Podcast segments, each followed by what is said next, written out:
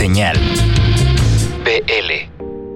Y así como la semana pasada, salimos y hicimos esta pequeña pieza sonora sobre la importancia de David Bowie y todo lo que había sucedido alrededor de su fallecimiento, pues lamentablemente las malas noticias han seguido eh, llenando las redes sociales y llenando lo que esté sucediendo. El 18 eh, de enero del año 2016 nos despertamos con la noticia del fallecimiento de otro músico, un músico más cercano, un músico más local, un músico que a lo mejor en los grandes eh, nombres, en los grandes escenarios y en los grandes carteles, ustedes pueden decir, a lo mejor no estuvo tanto, pero yo les contradeciría, sí lo estuvo. Sí es un personaje que le luchó durante cerca de 30 años, estaban por sacar la gira justamente del festejo de esos 30 años, y que hizo de todo. En los eh, diferentes momentos que yo me llegué a topar durante muchos años eh, al proyecto de Tex-Tex, particularmente a Lalo, lo que yo recuerdo es a un tipo que siempre me hizo reír, que siempre tenía una sonrisa. En la última, de las últimas entrevistas donde nos encontramos, eh, y, sí me gustaría como compartir eso, no llegó. Así de plano, no llegó. Nos habló su manager, es que tuvo un problema personal, eh, reagendemos. Ok, reagendamos. Llegó el muñeco y le dijo, oye, ¿cómo estás? Oye, problema personal. Y me dijo, no, lo que sucedió es que me robaron el coche fuera de mi casa. Y se ríe. O sea, sí era el tipo de personaje que a todo le encontraba la situación chusca. Parece que en esa ocasión fue y persiguió al, ladrón, se metió a una colonia de esas horrorosas, eh, lo se subió en un taxi y luego el taxi dijo yo no me meto aquí y puso toda una, una situación de alguien que durante 30 años estuvo luchando en la música, durante 30 años no dejó de sonreír, no dejó de ser una situación excepcional. Preparamos el día de hoy una pequeña pieza eh, que consta de dos partes. Por un lado, dos personajes que no solamente lo conocieron eh, y trataron con él durante muchas ocasiones en esos 30 años, sino que además creo que se pueden considerar como amigos cercanos a, a Lalo Tex. Son, por un lado, Chava Rock, personaje insigne de la música en este país, y por otro lado, el jinete, locutor de, en su momento, Óxido, de Interferencia 710, de Orbita FM y actualmente Reactor 105, el personaje que lleva las riendas de lo que se conoce como el rock urbano.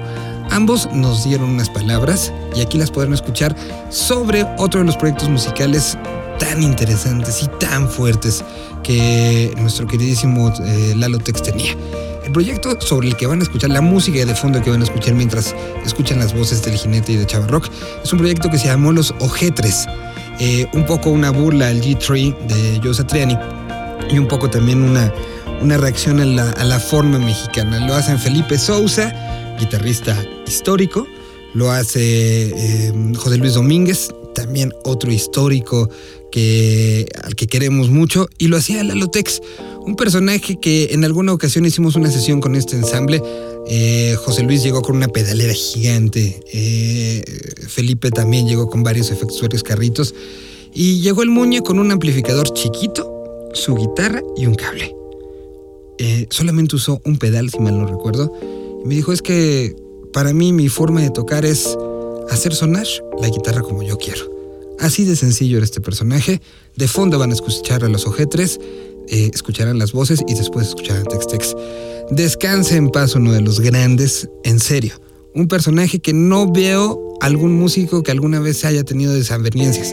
Un personaje trabajador, un personaje que trataba de encontrar la manera, un personaje que hizo deals con algunos eh, supermercados en los Estados Unidos para que su música se conociera, un personaje que nunca dejó de sonreír y nunca, nunca dejó de tocar el blues, el blues de la vida. Para ti, Lalo.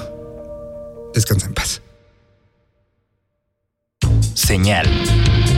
BL. El rock mexicano está de luto y el día de hoy despertamos con la triste noticia de que uno de los máximos exponentes del llamado rock urbano había dejado de existir. Everardo Mújica Sánchez, mejor conocido como El Muñeco por su carisma, deja un hueco muy difícil de llenar. Voz, letrista, compositor, guitarrista y alma de este legendario ya grupo, ¿no? Que estaba celebrando precisamente en 2016 30 años de, de trayectoria, ¿no?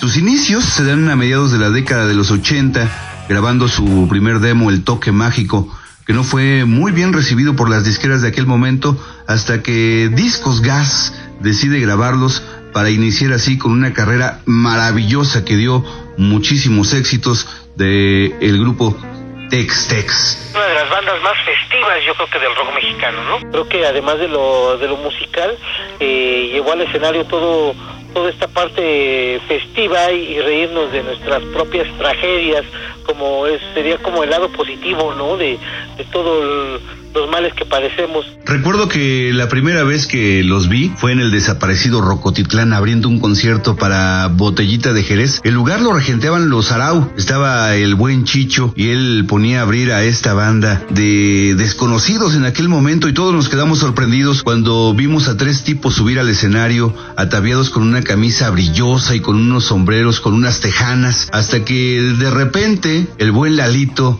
lanza ese grito que dice ¡Arre! Y entonces se eh, comienza a escuchar una rola llamada Vacas, que era con la que abrían casi todos sus conciertos. En esos momentos, los que estábamos en Rocotitlán, vimos el nacimiento del Tex Tex.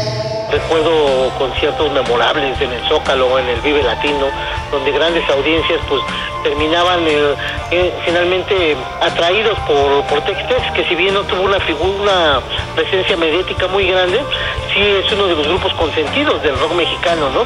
Porque año tras año, gente nueva que los iba conociendo se iba sumando así que al séquito de seguidores. De las primeras bandas que se presentaron en el Zócalo Capitalino, celebrando sus 18 años, fue el Tex-Tex, una situación importante porque no era fácil que estas bandas se presentaran en ese recinto y ellos lo lograron no una vez, sino dos veces, ya que la segunda vez lo hicieron al lado del Tri de México, demostrando que había mucha calidad en estos muñecos de Texcoco, Texcoco. Así que Tex Tex es importante porque abrió brecha para muchas bandas que después se presentaron en este lugar, así como también en el Festival Vive Latino. Hay que recordar que Tex Tex es la única banda del rock urbano que se ha presentado en un escenario principal de este festival tan importante en nuestro país.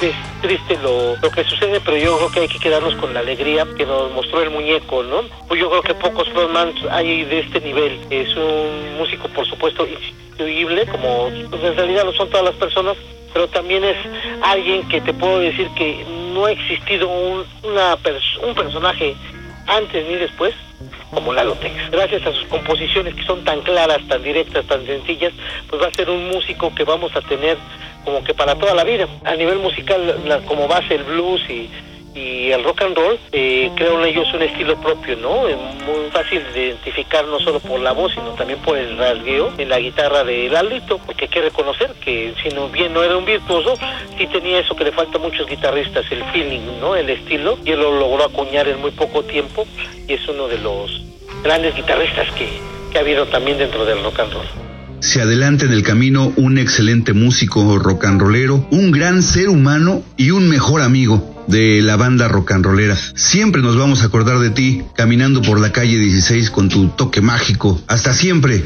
mi querido Lalo Tex.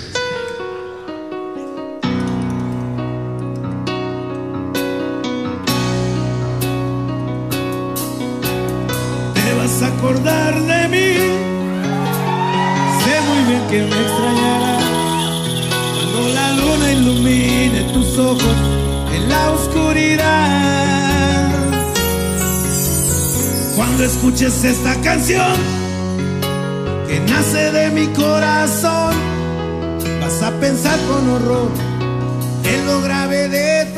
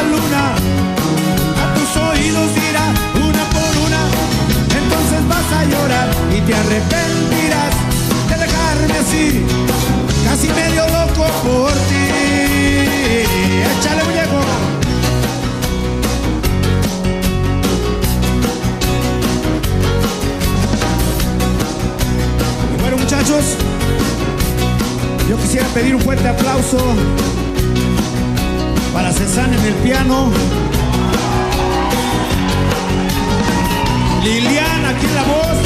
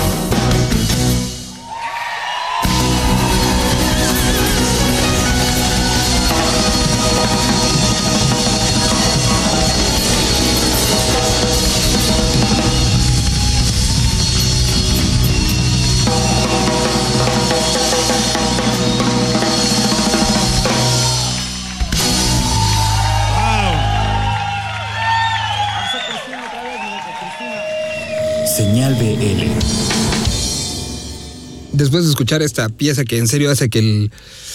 Ay, la garganta se, se anude un poco. Vamos con algo de música y algo del presente.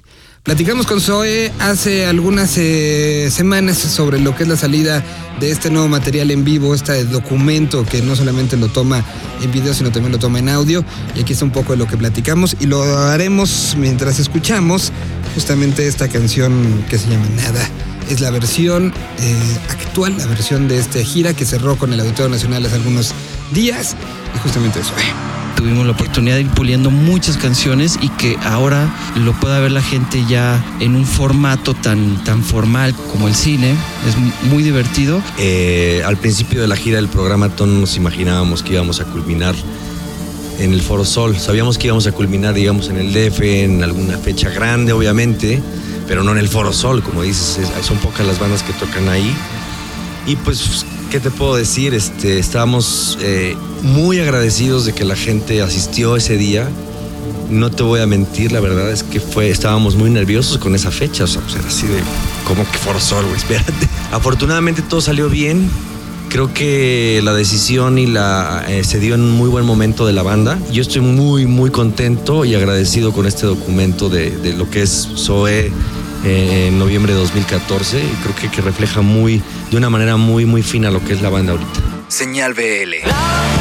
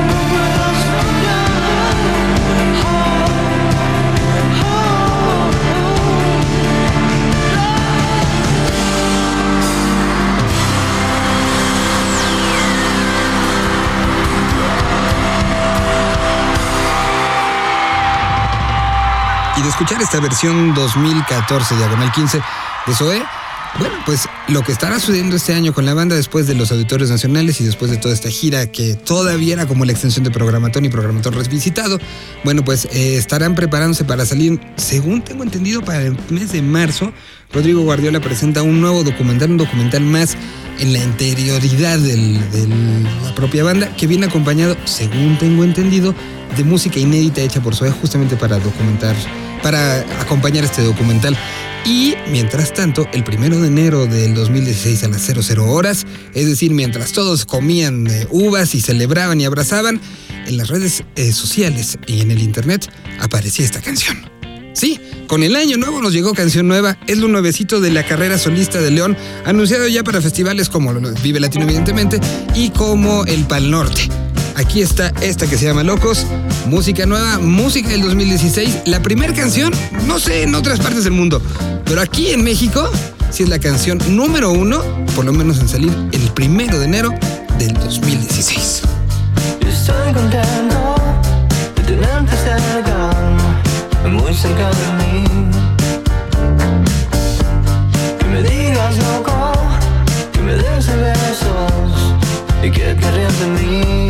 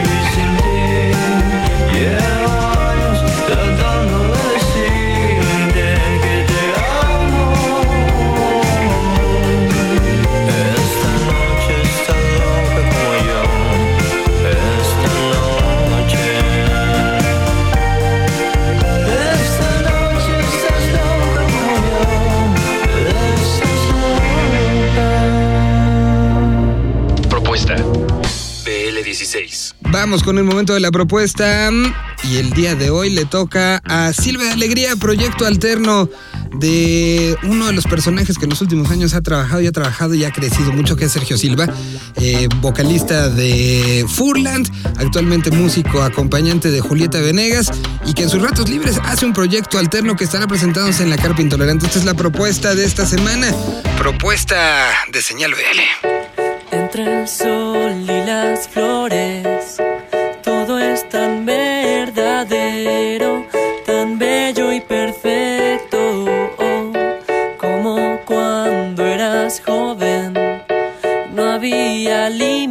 limitaciones ni complicaciones.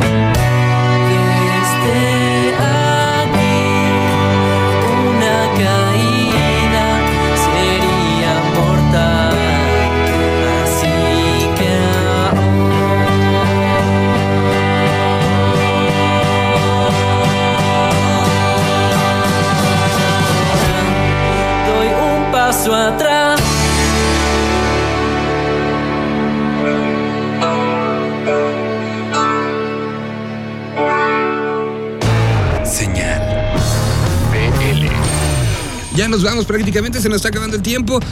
Y les recordamos, el Facebook de este programa es Señal BL, todo pegadito. El Twitter es Senal-BL. Si tienen alguna propuesta, alguna invitación, alguna banda que quieran presumirle al mundo, aquí estamos para eso. Justamente estos retratos de lo que está sucediendo en toda Latinoamérica, es para eso este programa. A nombre de Jole, de Ricardo, de Negro, de todo el equipo de producción, de PIS y de un servidor, lo escuchamos y esperemos eh, con mucha más música la próxima semana. Así que gracias y que lo pasen bien.